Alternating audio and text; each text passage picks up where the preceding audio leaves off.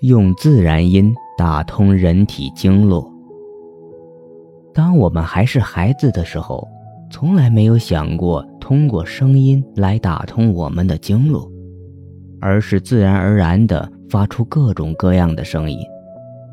当我们感到非常高兴的时候，会发出愉快的咯咯声。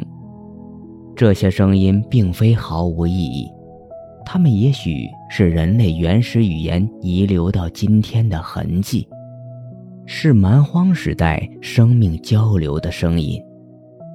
科学家研究发现，人类胚胎在子宫中首先发育的器官是听觉，所以，我们不仅被母亲温柔的声音滋润着。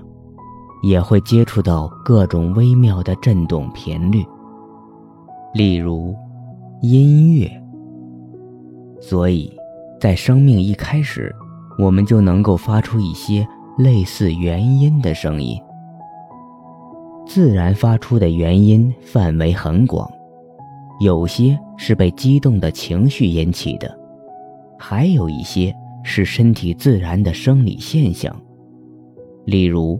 打哈欠、打喷嚏、打嗝，这里的关键词是刺激和震动，就是我们发出这些自然音时，可以刺激身体的某些穴位，并在人体内产生一定的震动波。这些震动波进入经络，便会形成共振，从而打通被堵塞的经络。让我们的身体和心灵摆脱疾病的困扰。因此，发自内心的、没有任何语法规则的自然音，远比人类谈话时使用的语言更利于经络的疏通。比如，当你被大自然的美妙景色震撼而无法抑制内心的狂喜时，哦，哦。的叫出来是最好的办法，比你一遍又一遍的对自己和别人说“看那里，多美丽的景色”，有更好的治疗效果。充分的利用自然的声音，将发自然音当做声音治疗的重要一项。与其他声音治疗手段相比，这种方法非常便捷。我们不需要寻找声音产生的环境，以引发情绪的释放。有规律地运用自然音进行治疗，有助于驱散生活中的压力和消极情绪。